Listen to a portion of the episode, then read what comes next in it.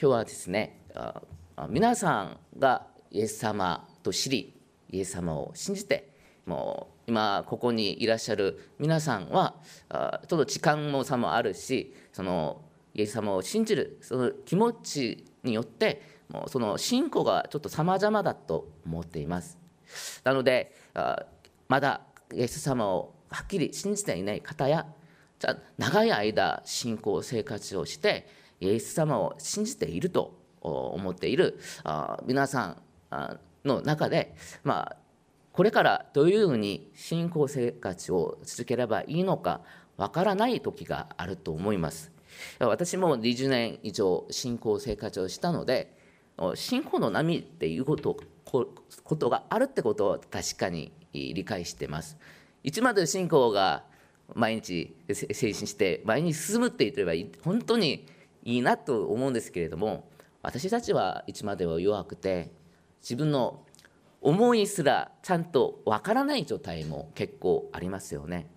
それで私たちが自分なりに考える信仰信じる思いがあると思いますけれども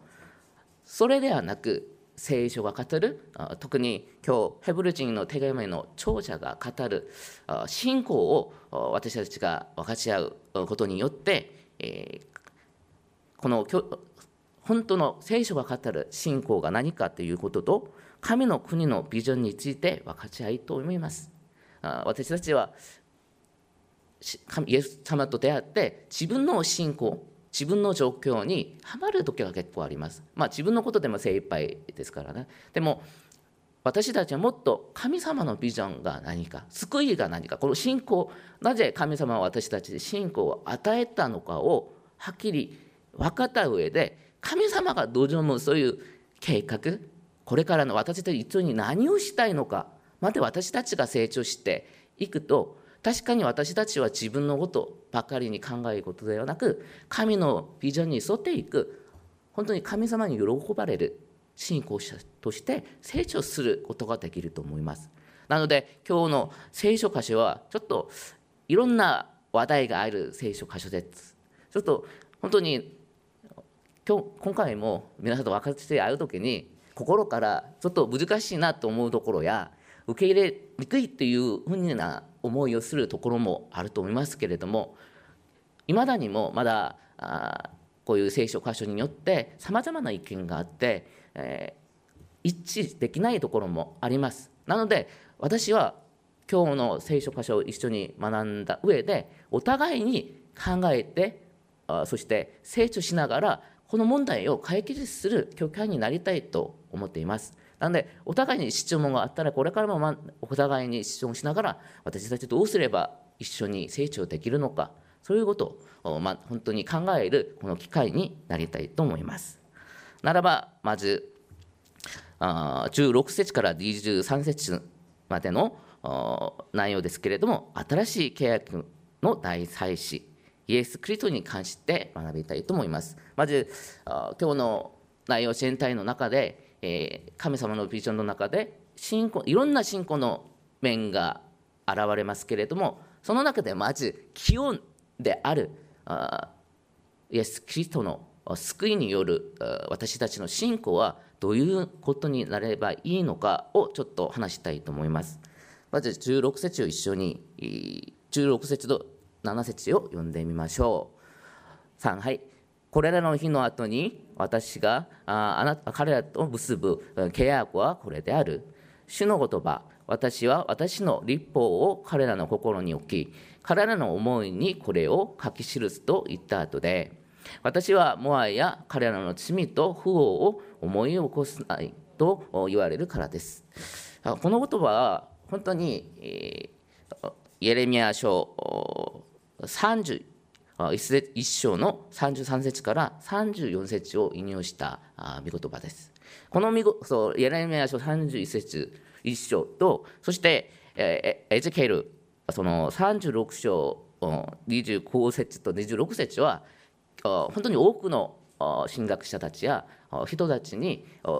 神のその神様への救いに対しての内容を話す時に必ず出る部分新しい契約そして新しい救いイエス様には新しい救いが何かという話を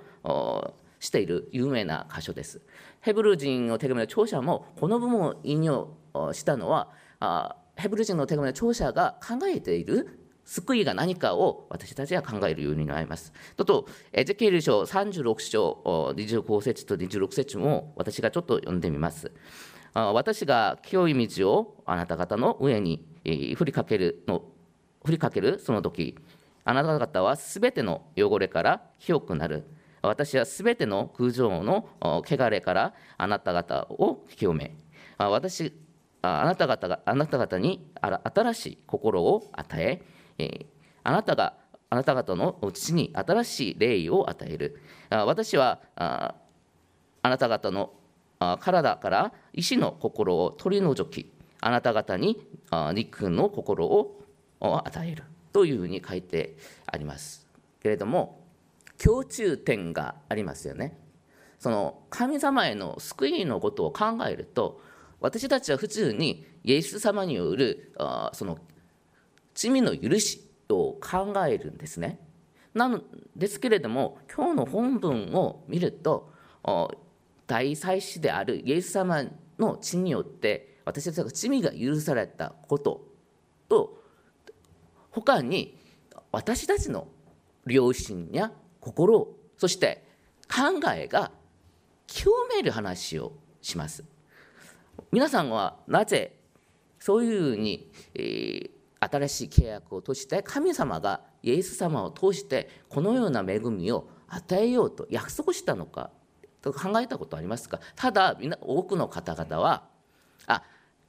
罪の許しを感謝する思いをするんですねそしてあそのイエレミア書やエゼケイル書を通してあ精霊を私たちに神様が送ってくださってそれによって私たちの心と考えがきれいになるんだというふうにまでには考えます。それは皆さんはそういうそれを求めて祈ります。ただ皆さんその次になぜ神様がこの約束をしたのかなぜ与えようとしてるのかはまではそのそこまではたどり着かないっていうところが結構ありますね。だから例えとすれば木を見るんですけれども森全体を見ようとしてないだから個人の祈りの中ではただ精霊を求めるで本当に心と良心と考えがきれいになることを考えますが目的を考えないとなぜそういうふうにならないといけないか分からなくて何から私たちが清めにならないといけないのかまで分からないのでもうすぐ前の生活に戻る戻りがちっていうかそういうことが多いと思います。で、その理由はコリントの第2交章17節にちょっと理由がちょっと書いてあります。そのはい、コリントあコリント人への手紙第2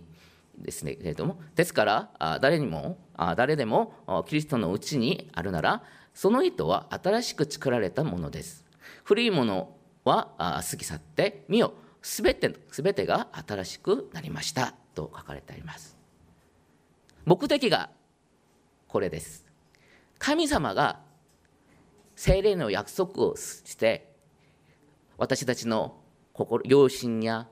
心考えを清めてくださようとしている理由は私たちを新たにするためです新たな非常物新たな存在として作りたかったんですけれどね私たちはアダム以来に神様はずっと人間を愛しつつ私たちが悔い改めて神のことを愛し神の御言葉に従順し神の国を広がろうとする人生を歩めばいいなっていう思いを持って人間をと特にアブラハムを通してイスラエルを通してそういう神の国を作ろうと思ったんですが今までの私たちを人間の旧約聖書の歴史を見るとその人間を思い決心全てのものが失敗したことを分かります。なので神様として人間を愛してるんだけど人間を信じることが難しい。まあ人間に任せたらいつまでも神の国が完成させることはできないなと思って。そういうようにことは神様が直接自分の力でやるしかないというふうに思ったんですね。結局それで神様はイエス様を通してイエス様の犠牲死を通してそしてその復活を通して新たな人類を作り上げたんです。それが私たちです。その私たちの私たちはこのイエス様のなさった宮業を信じることによって新たな創造物になれます。ですけれども、まあ、イエス様を信じて罪が許されても私たちは普通の生活の中で本当に私たちが新しく作った非常物みたいに変わったのかを考えると疑問になる時が結構ありますね。だからそうそういうところで私たち私たちの現実と実際の私たちがもう神様の国の中で新しくなったその状況が一致してないことによって私たちは毎回そして毎日悩みます。本当に私私は救われたのか？神様にイエス様を信じて新しく生まれ変わったのになぜ前の生活をまた戻すのか。そういうところに関して今日ヒブルヘブル人の手紙の著者は解決をもちゃんと書いてあります。ただ私たちが信仰を考えるときに、えー、今日後に書いてるところは全く信仰という話をするんですけれどもこの信仰が聖書で語られる神様が望む信仰に私たちが至らなかったのでそういうふうになると思います。私も結構イエス様の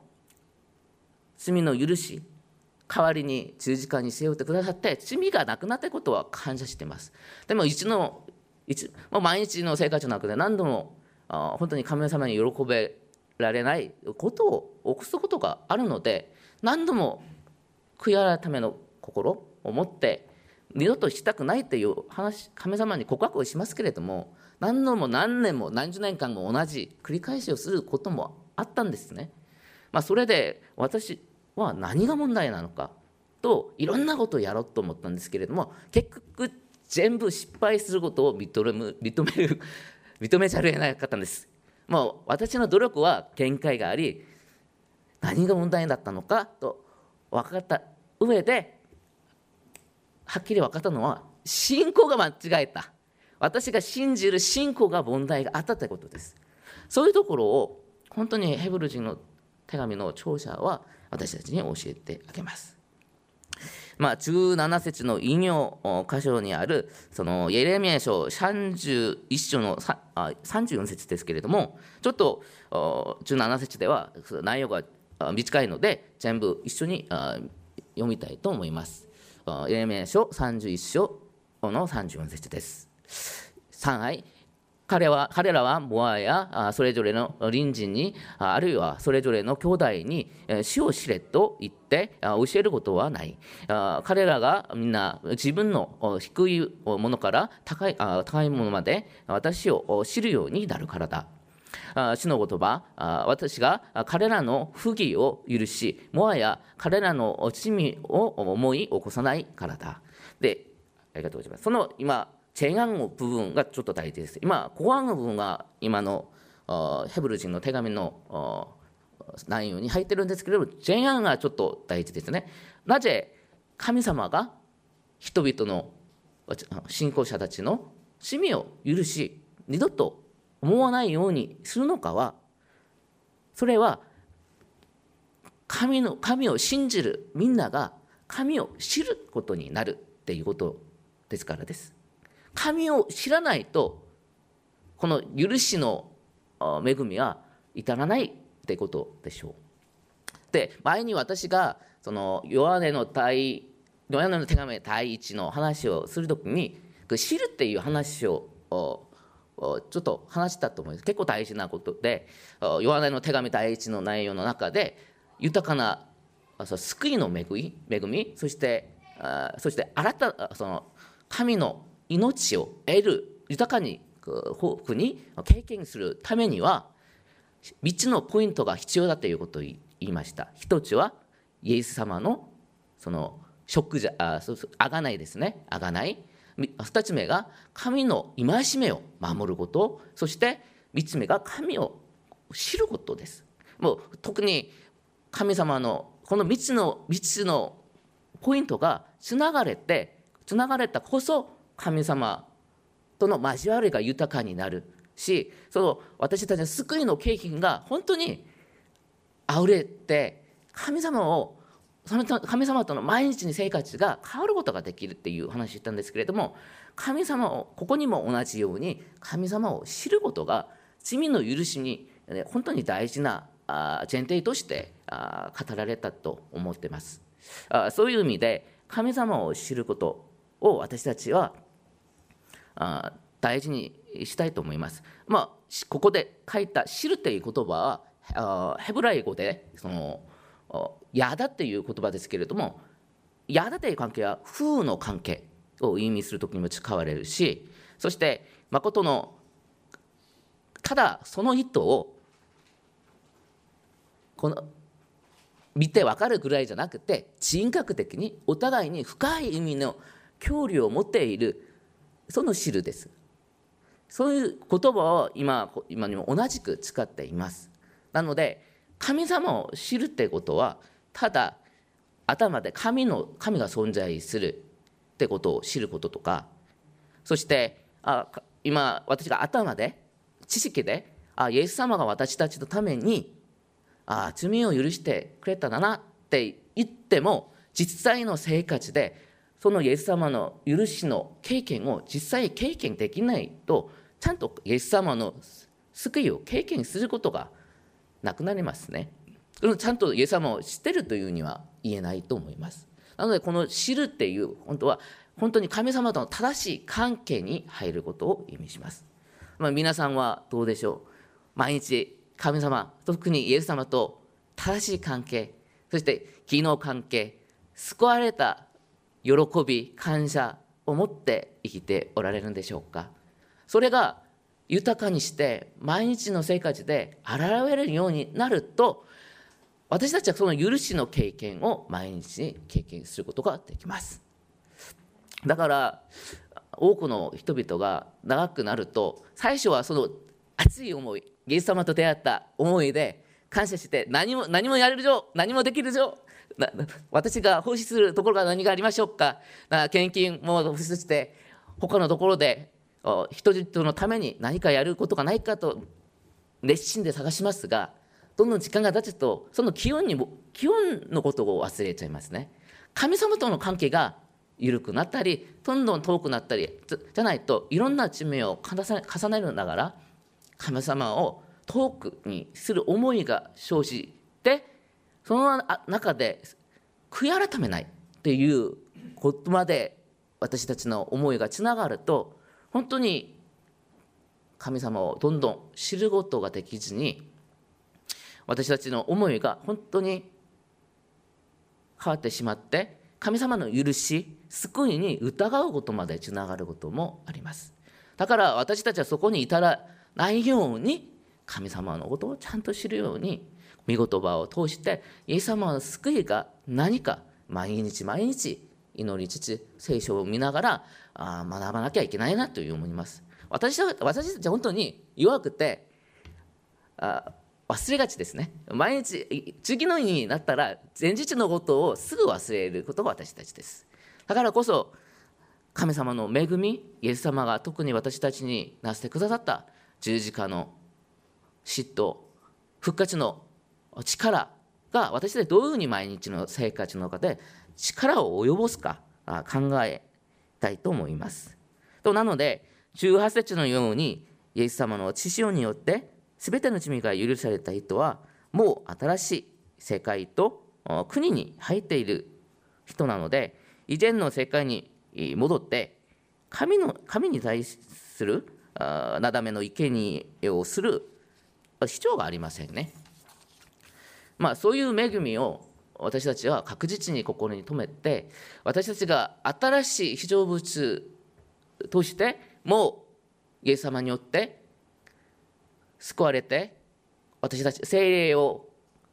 プレゼントされて心から神様を愛するように神様がなさってくださることを信じつつそしてその中で私たち本当にそういうような新しい人として変わってしまったってことを信じる必要がまずありますね。それからもっと詳しくこれからヘブル人の手紙の著者はこれから派生する救いが何かをもっと詳しく教えていきます。それが中9節から23節の話です。我々が神様の救いの計画とビジョンを信じるためには必ず必要な信仰があります。それがイエス様の知と肉体の動力を信じることです。その内容が19節から書いてあるんですけれども、まあ、最初はいろんなイエス様がどういうような方であるか私たちの大師として私たちの私たちがどういうふうに神様の前に行くことができるようになってくださるか教えていますがその中で一番大事なポイントが22節のことです。一緒に22節を見てみましょう。はい、心に血が振りかけられて邪悪な良心を清められ体を清い道で現れ全く信仰を持って、えー、真心から神に近づく方ではありませんか？次までも23節も一緒に読みましょう。約束してくださった方は真摯な方ですから私たちは動揺しないでしっかりと希望を告白し続けようではありませんか？22節を見るとそうですね、えー、ここに書かれたのは私たちが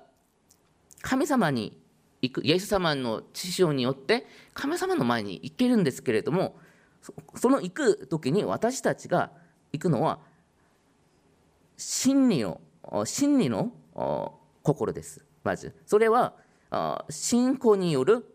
大胆さ。そのその強い思いを持ってイエス真理を心を持っていくんですけれどもそのその思うちゃんここではその御言葉ではちょっとすみません。もう一度お願いします。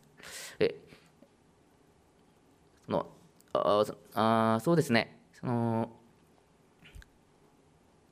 あ全く信仰って書いてあるところですけれども、えー、これはそのギリシャの、まあ言語ではその心が真理に基づく心っていうです。私たちが考える信仰はあさっき言ったように自分なりの信仰ではなく聖書に語られるその真理の言葉によって、え私たちが神様の前に行くんですけれどもこの大事な2つのポイント私たちがイエス様の罪の許しを信じてるんですけれどもあんまりにも信じていない大体の人たちは分からないところも結構あると思いますがその内容が私たちの邪悪の心がイエス様の血によって本当にその水によって血潮によってきれいにしてくださっていることそして私たちの心が清くなっていることです。イエス様の血潮がこんな能力があります。そして今もイエス様は私たちに自分の血を通してみんなを今もきれいにしています。信じていますか？本当にそういう経験がある前と信じる後の生活は変わるしかないと思います。もう私は個人的には私もそういうイエス様の許しだけを信じた時と今このイエス様の知識が私を全部きれいにして守られてくださるってことを信じた後は信仰は全く変わりました。なぜならばまずイエス様がこんなに今も私を自分の知識でずっと守ってくださるってことがどれだけ感謝することか考えるんですよね。そしてその知識の力は実際にサタンの攻撃や誘惑から守ってくださるんです。なぜ私たちは誘惑に負けます？私も何度もいろんな誘惑に負ける時に神様に祈ったんですね。神様どうかこの誘惑から私を取り逃げ出して逃げることができるように導いてください。でもまた誘惑があったら逃げるんですね。自分のことを信じたわけです。イエス様は許しは信じて、この罪を犯しても、あ、いつかまた悔い改めたら許されるなって思った時には、また同じ罪を繰り返したんですけれども、イエス様は今も私を自分の血によって守るんだって言って信じたら、いや、サタンは、サタン、私はあなたの誘惑に負けないよ。イエス様の血が私今守ってくださるんだもん。言うんですよ。自分がサタンに、悪霊に。だから、その助け、救いを現実に毎日経験するんだから、信仰によって新たな人としてイエス様がなぜこの神様が私たちに精霊を通して私たちの心を新たにしようか新たな人として作ろうかということが理解するようになりました。なのでその目的の中でアダムが最初に神様に神様に御言葉にそのいろんなその知恵知恵ある木を木の中でサタンに誘惑されて神の御言葉を背いてサタンの話を聞いたそういう罪からイエス様が最初そのサタンからサタンからの誘惑に神様の御言葉で勝ち取った勝利からイエス様が死と復活を通して完全にサタンの誘惑と神様を背くそういう敵対する態度に勝ち取った勝利を神様はイエス様だけではなくクリスチャンにある私たちにも与えてくださるためにそのような約束をしたわけです。なんでだからこそ私たちはイエス様だけが神様の御事を従順して神様に喜ばれる人として生きられるんだというふうに思っちゃいけないと思います。サタンの誘惑です。私たちはみんな負けて、罪に負けてしまうような弱い人間だと思うようにしたのは、サタンの攻撃だし、私たちが乗り越えなきゃならない戦いです。それが一番難しいなという思います。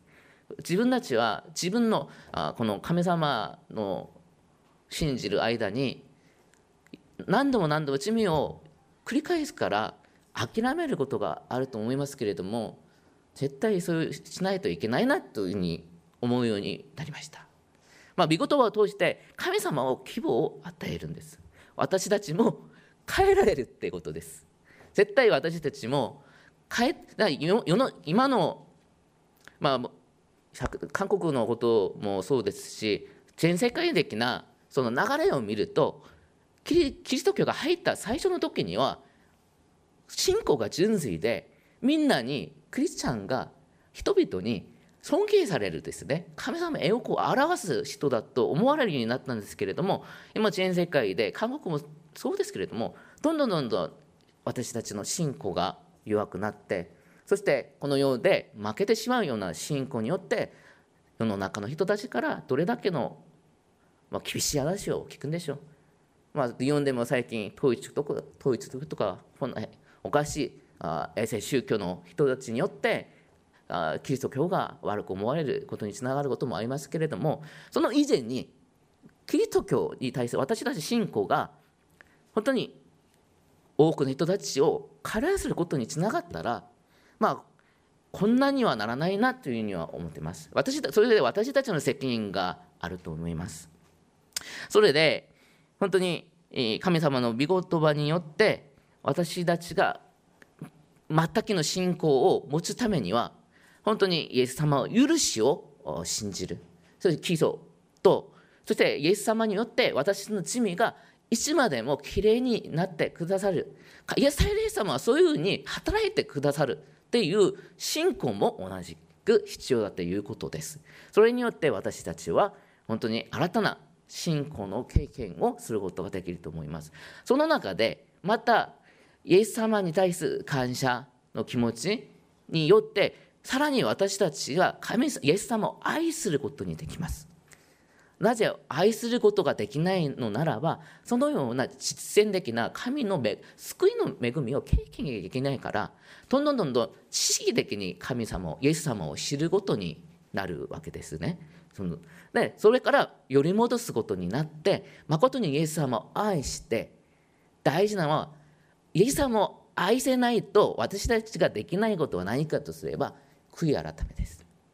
イエス様を愛せずに悔い改めはできないんです。自分の努力で行いで悔い改めるんじゃないんです。愛で悔い改めるんです。なのでイエス様のこの救いの恵みの信仰を私たちが十分理解とすれば私たちはイエス様に対する悔い改めができて誠にイエス様が救い主って信じることとともに主を肯定と信じることができます。イエス様にの言葉にひざまずくことができます。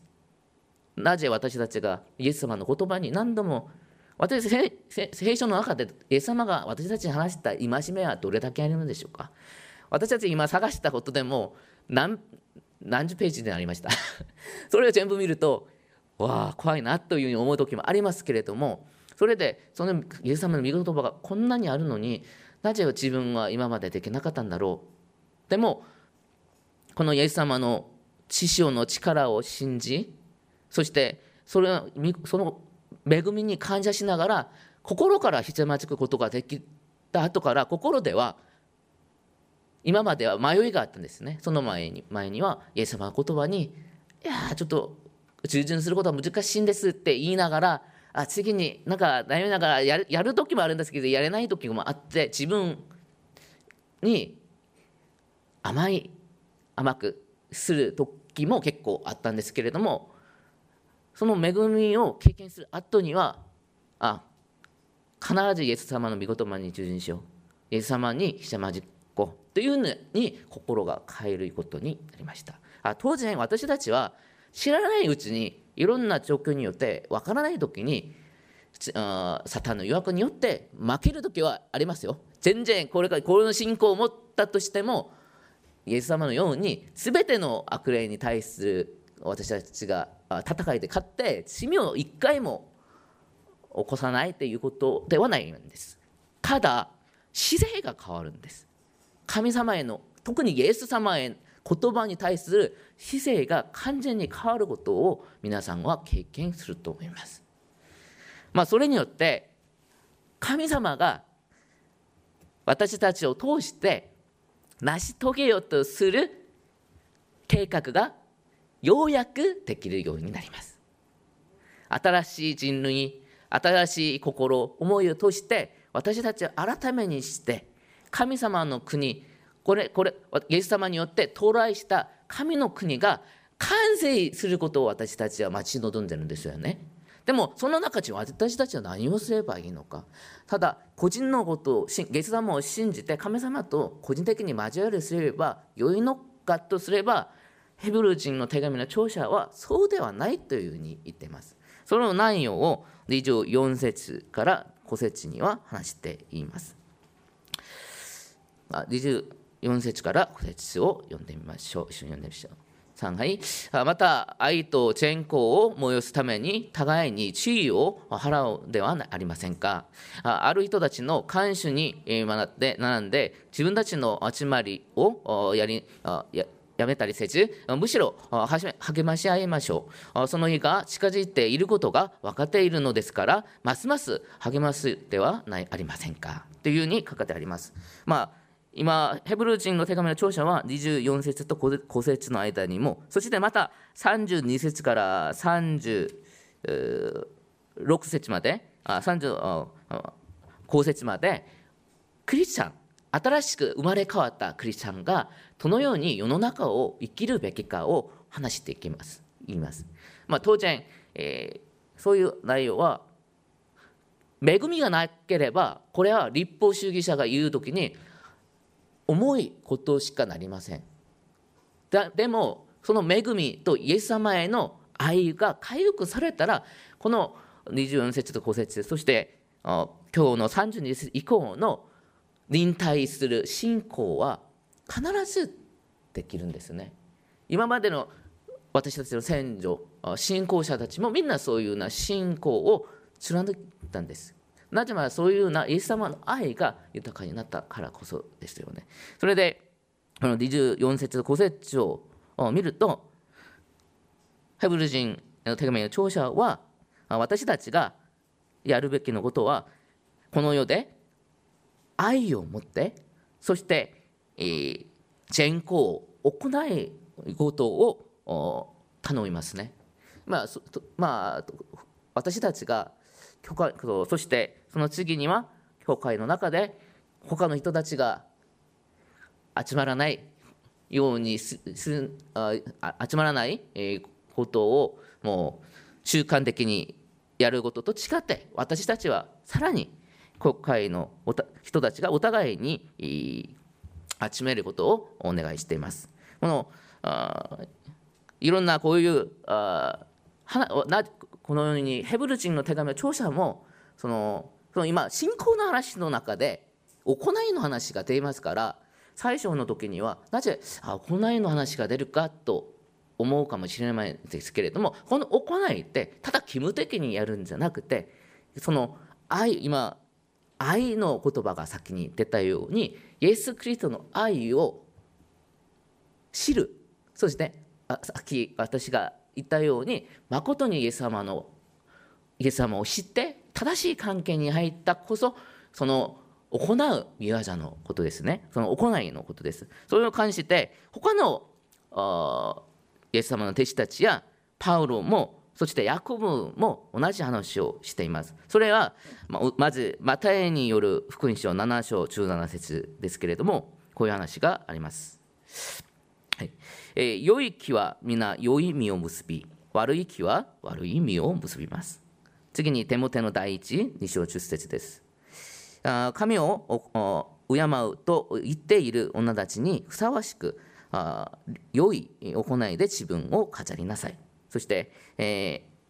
ー、ペテロの第一の3章16節では、ただし、弱な心で恐れつつ、健全な良心を持って、えー、弁明しなさい。そうすれば、キリストにあるあなた方の善良な生き方を罵っている人たちがあなた方を悪く言ったことを恥じるでしょう。そして、ヤコブのヤコブの手紙第2章17節です。同じように信仰も行いが伴いなら伴わないならそれだけでは死んだものです。まあいろんな弟子たちも同じ話をしてるんですよ実は。まあ人々の中では信仰によって私が救われてるからその行わないことは言わないでほしいっていうに言う人ありますそういう行いことを言うとその信仰私たちの信仰のことが弱くなるっていうような話をするんですけどでもこれは全体的な言葉によってはそういうのが合わないこともあるんですけれども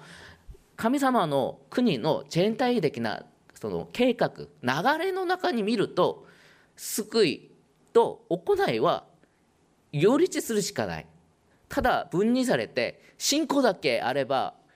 私この世の中で信仰だけあれば十分だっていうことは神様の思いや計画を全く無視して自分のことしか考える人だと思うようになりました。まあそういう悩みは私も最初の幼い時には信仰が弱い時には自分の信仰で精一杯だったんですからそういうふうに思ってなかったんですけれどどんどん成長して神が喜ぶ思いは何かを考えるうちにあ神様が私たちを救ったのはただ私たちだけが救われて神様と交わりすればいいっていうような感じじゃなくてこの世の中に私たちを通して多くの方々が神の愛を学びそれを感じて神様に戻るようなまた従順するような人として変わるように私たちを先に送ってくださったことを理解するようになります。そういうところで私たちが考えるところはただ今イエス様による許しとして清められるそういう信仰だけではなくそそれによって生まれ変わった私たちがこのようにどのような信仰生活すればいいかまで今ヘブル人の手紙の著者は信仰生活全般的なことを言ってくださることです。でこの中でちょっと注意するところがありますけれどもそれがあ3番その26節から31節までの裁かれる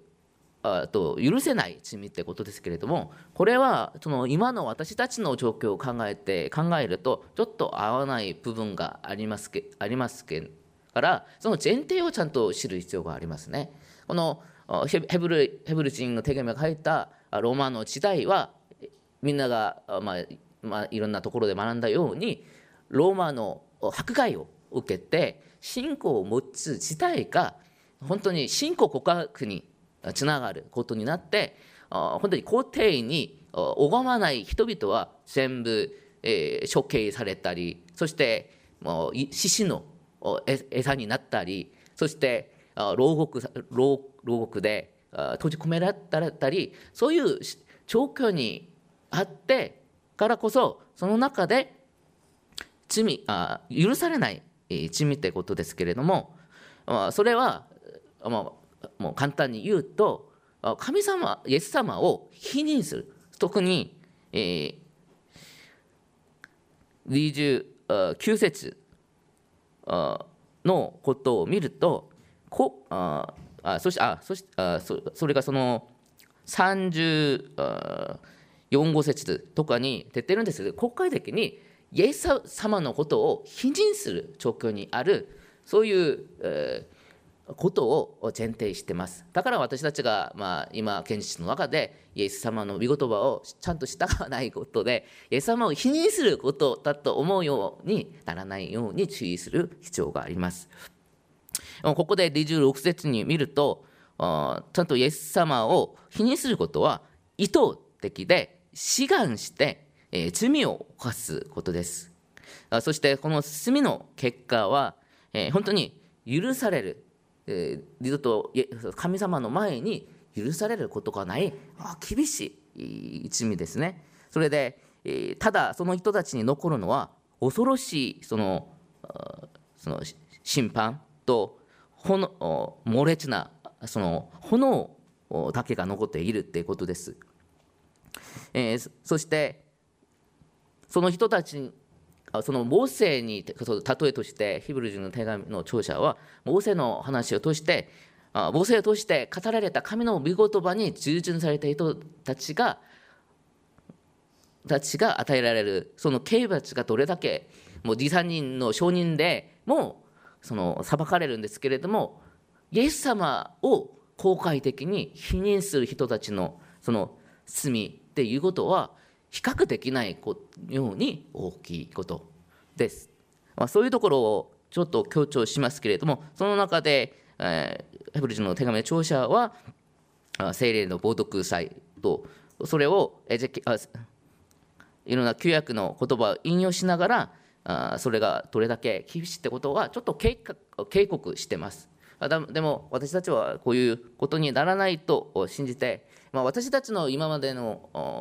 もう神学と神国と信仰ではまず神様を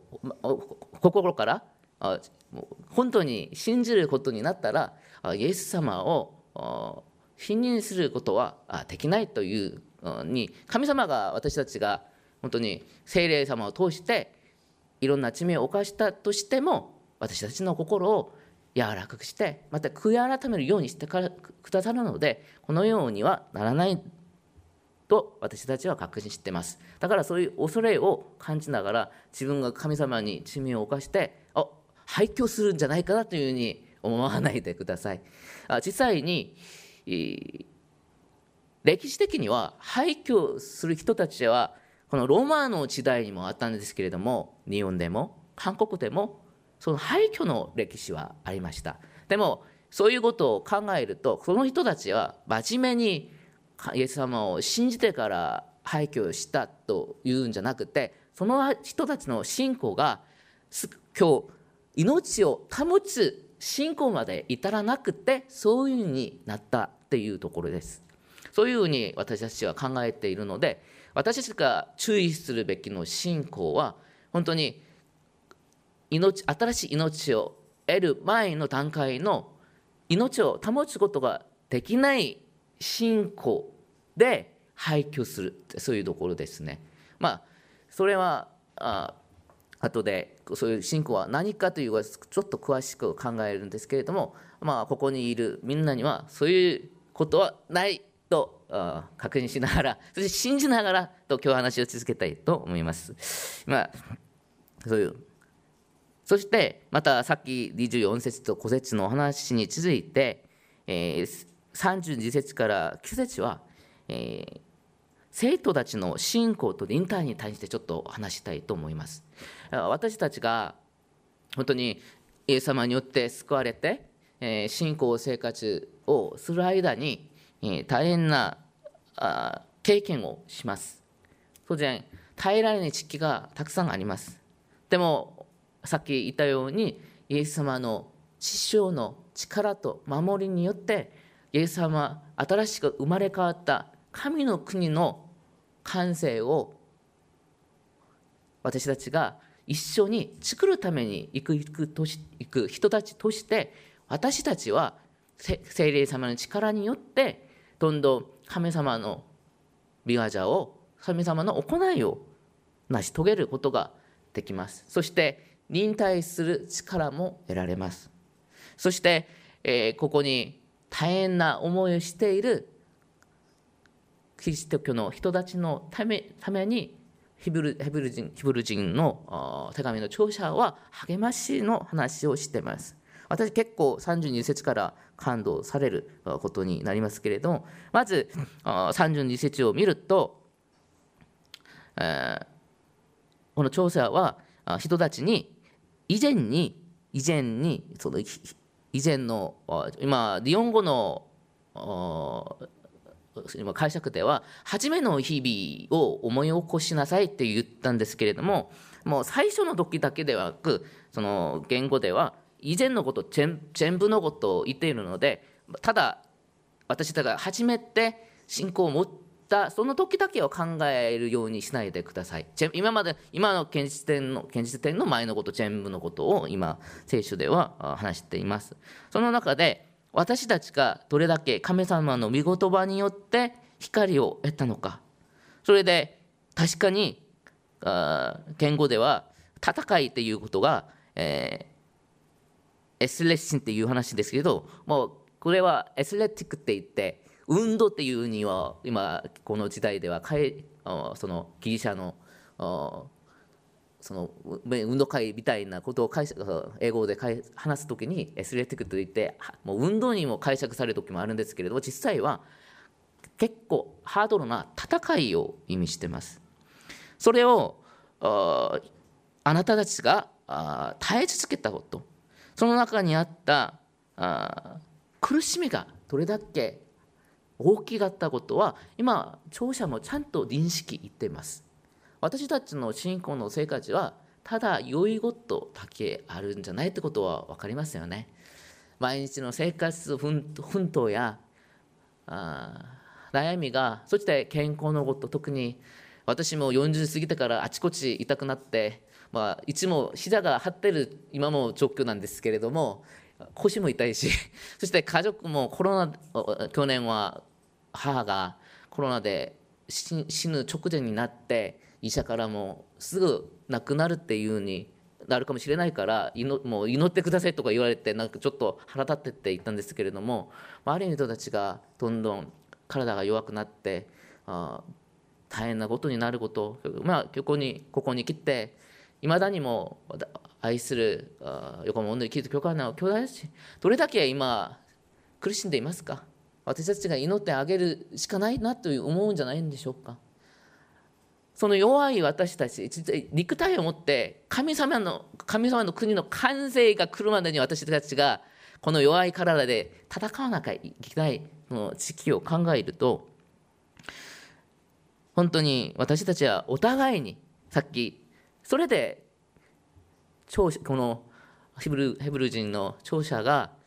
なぜ私たちが集まってお互いに励まさないといけないかってことをはっきり分かっているから一人では勝ち事ができますなぜ私たちに神様が共同体を与えたのかは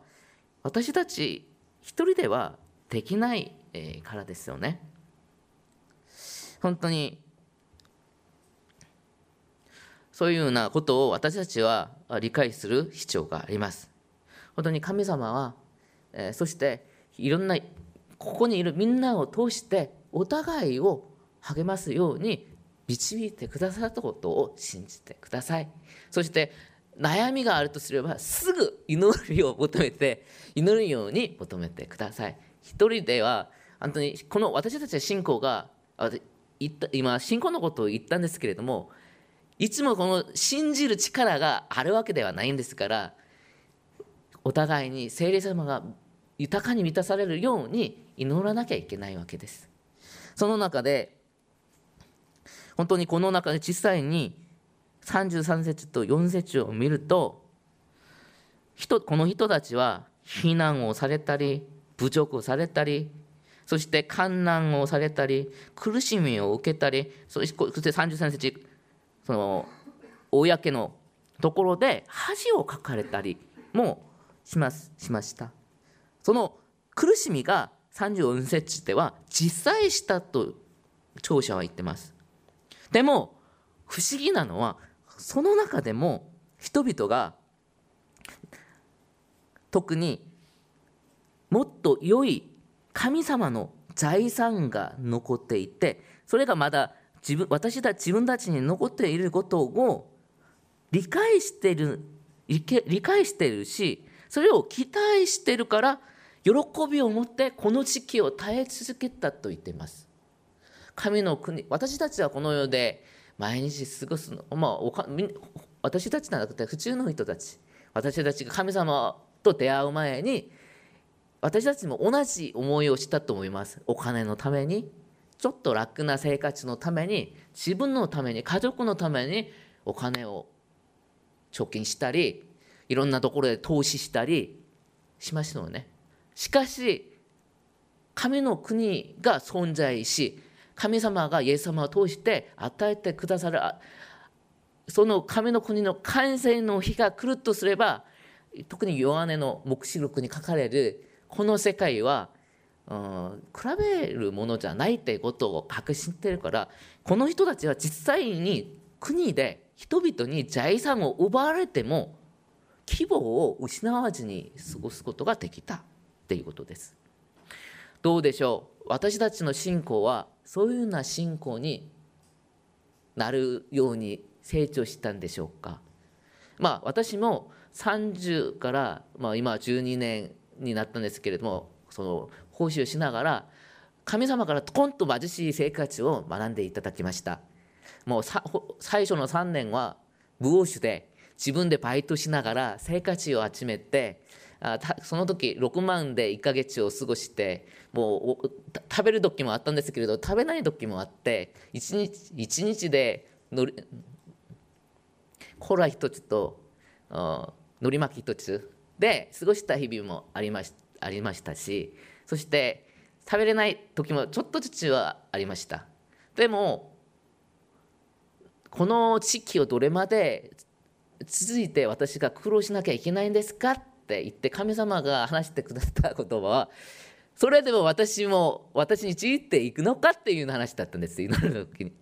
で何度もそういう話を聞く時に分かりました。これでもあなたについていきます。なぜならば私もこの神様この進学をしながらあその伝道師になる前には普通の会社で仕事をちゃんとやったんですけれどもこの3ちょっと短かったんですね。会社を通って仕事したのが3年間だったんですけれどもちょっと呆れてしまってこの仕事をちょっとやって生きるのは私には無理だなっていうふうに思ったんです。性格的に私の場合には人たちを助けるとか人の相手の思いが強いので会社みたいに自分の利益自分の会社のことばっかり考えることにして相手を傷つけたり嘘ついたりして勝勝たなきゃいけない生活自体が合わない人だったので3年間でも十分あこれではあ私はちょっと合わないなっていうことははっきり分かりました。そもそも私は経済学科で徹って普通に会社を通いながら普通にお金を貯めて普通に結婚して普通に妻と楽しい人生を歩めばいいなと思った人だったんですけれどもその人生に二度と戻りたくないって思いが強かったので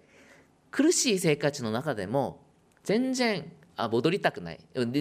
もう一度生まれることはできないんですけれどももう一度生まれても私はこの道にしたいと思うようになるのは今今にも同じです。まあ、貧しいことはそんなに大変なことではなかったんです。あでももっと大変なのはいろんな人たちからの名線とかそして結構私の私はプライドがある人だったんですもうその神様の信じる前に自分のプライド結構良い生活をしながらもうある程度の勉強してある程度悪くない大学行ってもう頑張っていろんな仕事もやったので自分に対する思いそれが結構あったのでこの道に入ってから一番下の方に行かなきゃならないんじゃないですか。一番下でみんなを支え上げなきゃいけない人に変わるだけなれないのにこれを自分とぶつかって結構それが一番辛かったなと個人的には考えてます。その違和感がありまして私はこの扱いされてやる必要があるかなっていうことは何十回じゃなくて何百回したと思います。その中で神様の今のイエス様の恵みを毎日その毎日思わなきゃ乗り越え乗り越えないですね。誘惑にされてこの道じゃなくてもいいじゃないという思いを神様に語られるようになる前にこの恵みをもう一度呼び起こしてその神様の国の豊かな恵みを考えることで自分の弱さ罪イエス様に対する信仰が失われる前に戻るようになってきた。のが今までの私かなと思います。だからこそ皆さんも生活的にそして仕事的に家庭的にさまざまな問題があって、えー、神様に対する信仰が弱くなるようになる時が結構あると思いますね。その時に私たちが戻るべきのことはまずイエス様への思い信仰だと思うんです。それがあったこそ36節のように耐えられることができますよね。うん、そのそしてもう一度36節にはあヘブル人の聴者は私たちがただ臨退がするだけではなくここの時に神様の見心を行って約束を待つことを言います。さっき言ったようにただ私たちが救われて罪が許されて自分だけの信仰を持つだけではなく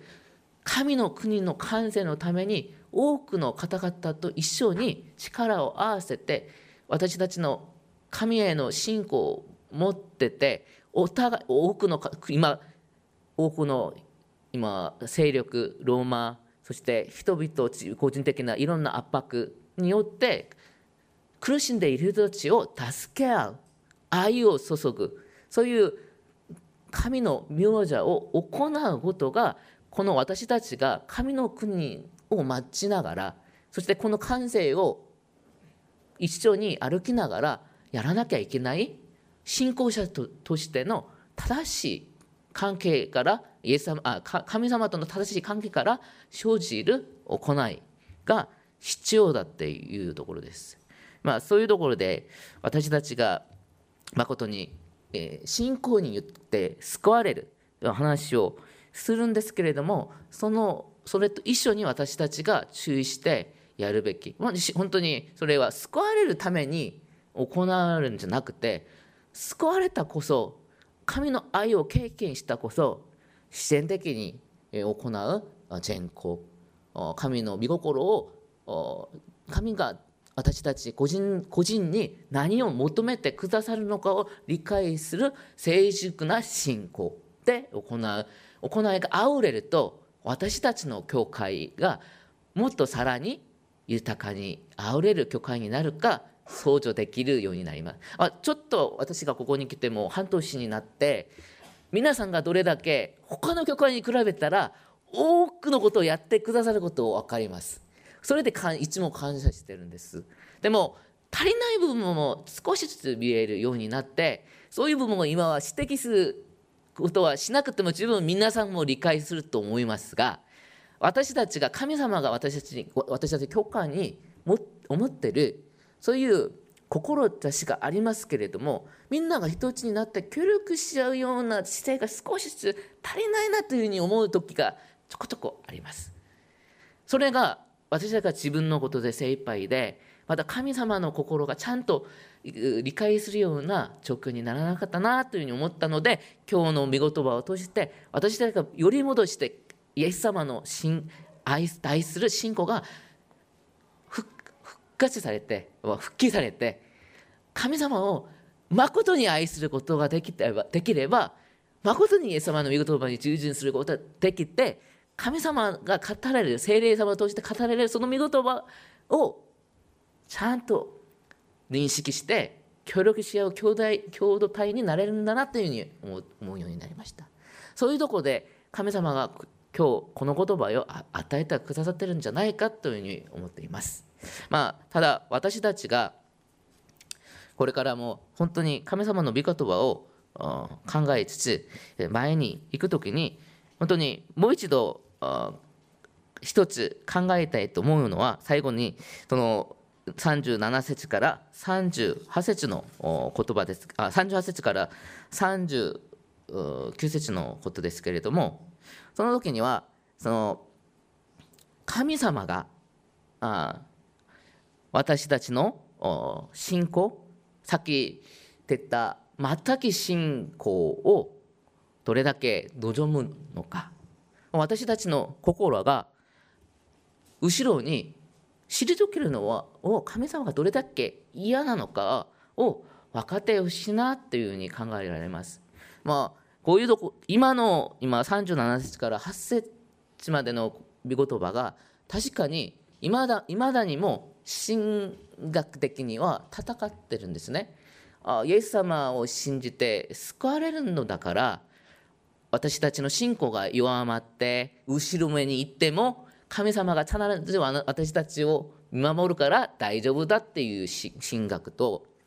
それではなくて神様が恵みによって私たちを救ったんだけど私たちが誠に自分の力を発揮してその信仰をちゃんと持たない持つようにしないといつか私たちが滅びる運命になるかもしれないという神学がいまだにもぶつかって戦っています。結構組織神学っていうところと新約神学の世界では私も今新約神学を学んでるので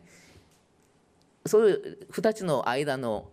川が全く平行線でわこれは神様が神様と出会う前には分からないなと思うぐらいに、えー、難しい部分ですのでこのこれをはっきり自分が結果その結果をはっきり分かりましたという人が出たらうちの教会で世界的な有名な神学者が出ることにつながるということです。そのぐらいに難しい話ですけれどもだから私たちは確かにチョロアの信仰を持ってイエス様を信じることによって救われるそれは揺るがない信仰として持つ必要があるんだけど聖書では私が探した今日文章の中でも結構2ページぐらいになってて結構今ちょっと見てくださいちょっと。結構探したんですね。救え救わ救われない信仰っていうことを最初はいろんな箇所で特に悔い改めない信仰に対するピピってちょっとお願いします、まあ、箇所が黙示録ルカコリント第2マタイによる福音書。そしてローマ書。以上いろんなところで神様救われない信仰が何かということが書かれています。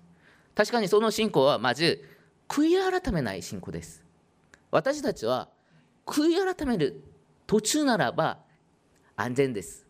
でも悔い改める心が全くない。もう新約聖書の中では宗教指導者たちイエス様を全く信じずに自分の努力を信じる。そして自分が努力すれば神様に救われると信じる人たち。そしてだからこそ神様に悔い改めるんじゃなくて自分の行いをこれこういうことをやりましたこういうことをやりました。私は当然救われるんでしょという大胆なおかしい思いを知っている人たちは救われない。信仰を持っている。ですけれどもそれを注意する。というところが最初あります。そして2つ目は薄い信仰弱まる信仰ですけれどもその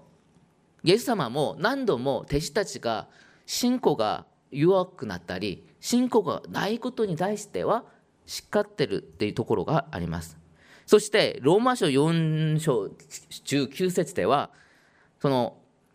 パウロもそのアブラハムが